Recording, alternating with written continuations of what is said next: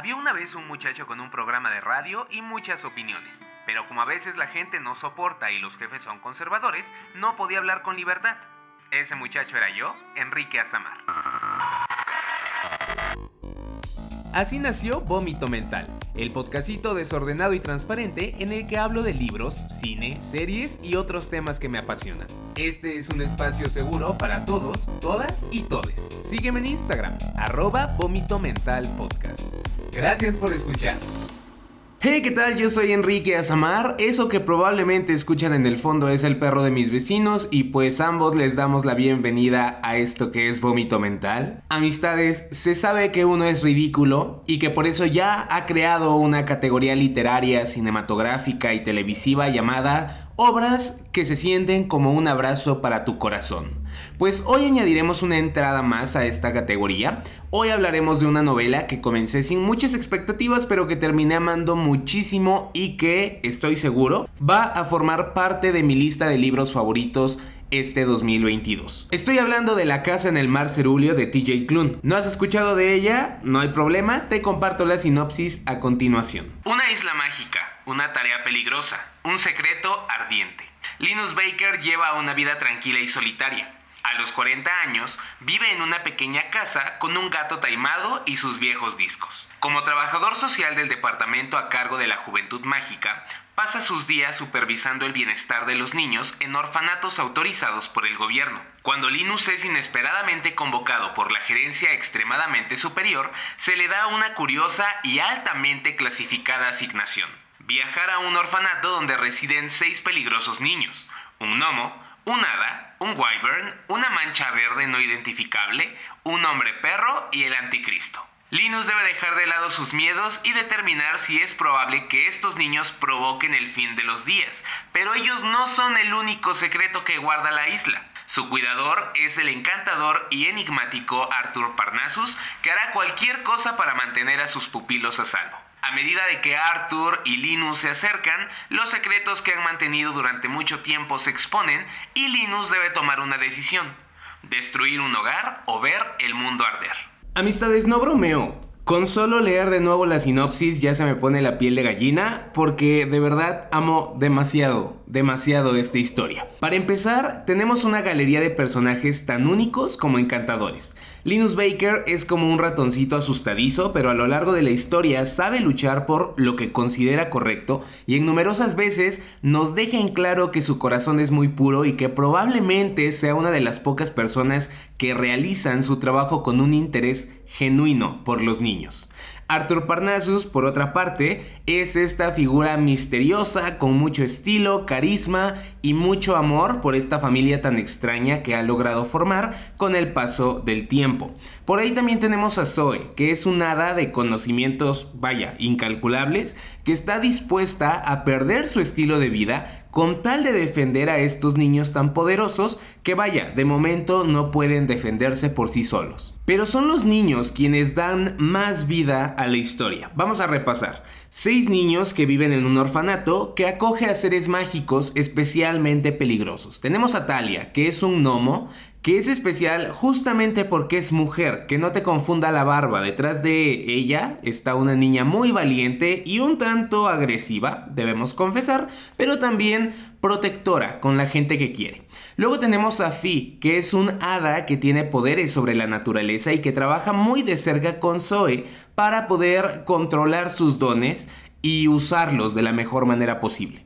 También tenemos a Theodore, que es un wyvern, creo que así se pronuncia. Según esto es como una especie de dragón, que bien, vaya, podría ser de los últimos de su especie y que mucha gente tacha de monstruo o de animal cuando realmente pues Theodore es un niño muy inteligente que piensa y siente como cualquier ser humano. Tenemos también a Chauncey, creo que así se pronuncia, que es la mancha verde. Es como una gelatina Nadie sabe a qué especie pertenece o si sus poderes son una amenaza para los demás. Este pequeño ser solo tiene una cosa en mente y es convertirse en botones y trabajar en un hotel algún día. Luego viene Sal, que es un muchacho súper asustadizo con la habilidad de convertirse en un perrito. Tú dirás, ¿cómo es que un hombre perro terminó en este orfanato para niños peligrosos? Bueno, resulta que una sola mordida de sal es suficiente para convertir a otras personas en hombres o mujeres perro y por lo tanto el gobierno no considera que es sabio dejar a este muchacho suelto y sin supervisión. Ya por último está Lucy, diminutivo de Lucifer, que es, pues sí, el mismísimo anticristo. Él es la preocupación más grande del gobierno porque se sabe que el anticristo viene a la Tierra para qué? Pues para causar el fin de los tiempos. La cosa aquí es que sí, Lucy es muy poderoso y se la pasa hablando de destrucción y muerte y plagas, pero también es un niño de 6 años, ¿sabes? Y como cualquier niño de 6 años, está aprendiendo que su futuro no depende de quién es, sino de lo que haga con su vida. Así que a lo largo del libro lo vemos esforzarse por ser mejor y crear lazos con la gente que lo rodea. Ahora, ¿Toda esta variedad de personajes no te convence? Bueno, pasemos a mi segundo punto de hoy, la diversidad y la inclusión. No dejes que el arte tan colorido de la portada o la presencia de tantos niños y criaturas mágicas te engañe. En sí, no creo que esta historia sea infantil o juvenil. Para mí fue una novela tan adulta como cualquier otra y por eso mismo esperaba que ciertos temas se trataran de la manera correcta. Me complace compartirles que así fue, los protagonistas de la novela y varios personajes secundarios son personas no heterosexuales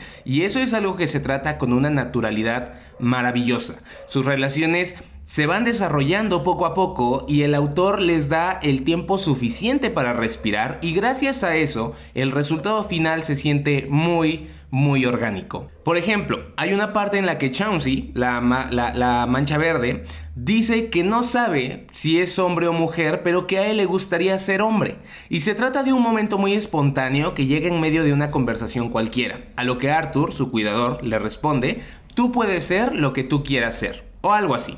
Y me pareció maravilloso porque en dos líneas nos están dando una lección tan buena en temas de identidad de género que vaya, otras obras desearían poder presumir. Esta no es una novela en la que el sexo tenga un lugar central, pero igual es tema que sí se menciona en varias ocasiones de maneras sutiles pero de ninguna manera mojigatas. Las referencias están ahí, listas para ser encontradas por todo aquel que preste un poquito de atención. ¿Por qué menciono esto? Pues porque de verdad no quiero que se me vayan con la idea de que es una historia para niños y porque me pareció un detalle interesante. Otro temita que yo amé fue el hecho de que los dos protagonistas de la historia tuvieran entre 40 y 45 años. ¿Por qué?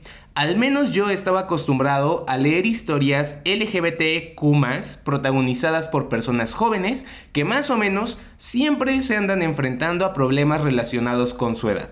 Acá eso no sucede, tenemos a hombres que ya pasaron por temas como salir del closet o tener su primer amor y aquí se meten de lleno a cuestiones más enfocadas a salir de una zona de confort que ya construyeron a lo largo de toda una vida o también de asumir la responsabilidad de ser la cabeza de una familia. Ahora, la edad no es lo único que hace de estos personajes especiales. También está el tema de su aspecto. Olvídate de esos personajes guapísimos y delgados y musculosos y talentosos y básicamente perfectos que muy seguido estamos viendo en las novelas comerciales. Linus Baker es un señor gordito que próximamente va a tener problemas de calvicie y que no tiene la mejor condición física. Arthur Parnassus, por su parte, es descrito como un hombre muy delgadito, con un estilo de vestir un tanto cuestionable y con una nariz aguileña que no le gusta a todo el mundo. ¿Y saben qué? Eso está bien y está bonito y me da gusto ver a personajes más diversos en las librerías porque esto solo significa que cada vez más personas se van a ver representadas en sus historias favoritas. Si vas a leer esta novela yo te recomiendo muchísimo que tengas una bocinita o en todo caso tu mismo celular a un lado. La música es un elemento que acompaña a los personajes a lo largo de la trama y el autor nos va mencionando qué canciones y qué intérpretes son los que se escuchan en ese orfanato tan peculiar. El escuchar las canciones mientras vas leyendo el libro lo hace todavía más mágico e inmersivo y te aseguro que te va a brindar una experiencia completamente distinta a la que tendrías si solo leyeras la novela y ya. Para ir cerrando con el tema de hoy, también me da gusto compartirte que al parecer vamos a tener una continuación de esta historia. Yo andaba muy feliz estoqueando al autor en Instagram cuando me topé con una indirecta agresiva que nos deja ver que tal vez pronto, en un año, dos, conozcamos el siguiente episodio en la vida de los protagonistas, así que tendremos que estar muy, muy al pendiente. De verdad, te invito a que conozcas esta historia. Definitivamente tiene el sello de aprobación de vómito mental, que la verdad a nadie le importa, excepto a mí, y pues por eso te lo menciono. Te agradezco un montón por acompañarme en este nuevo episodio y espero que haya sido de tu agrado. ¿Cómo va la situación de lectura actual? Yo sigo leyendo Tan poca vida de Hania Yanagihara y me está haciendo sufrir demasiado, ya voy en el cincuenta y tantos por ciento y... No, amigos, no sé qué va a pasar, amigos, amigas, amigues, no sé qué va a pasar en el momento en que yo me ponga a hablar de este libro aquí en el podcast porque hay tanto que decir y tan pocas ganas y tanto dolor. Pero bueno, tan poca vida. Y también estoy leyendo una última parada de Casey McKeeston, autora de Rojo, Blanco y Sangre Azul, que ya estuvo en el podcast, eh, fue el último episodio de la temporada pasada. Digo, por si gustas darles un vistazo y prepararte para los próximos episodios de este bonito podcast. Yo soy Enrique Azamar y esto fue Vómito Mental. Hasta la próxima. Así termina Vómito Mental. Si te gustó este episodio, no olvides seguirme en Instagram. Me encuentras como arroba vómito mental podcast. Espero tus comentarios. Yo soy Enrique Azamar y te agradezco un montón por escuchar. Hasta la próxima.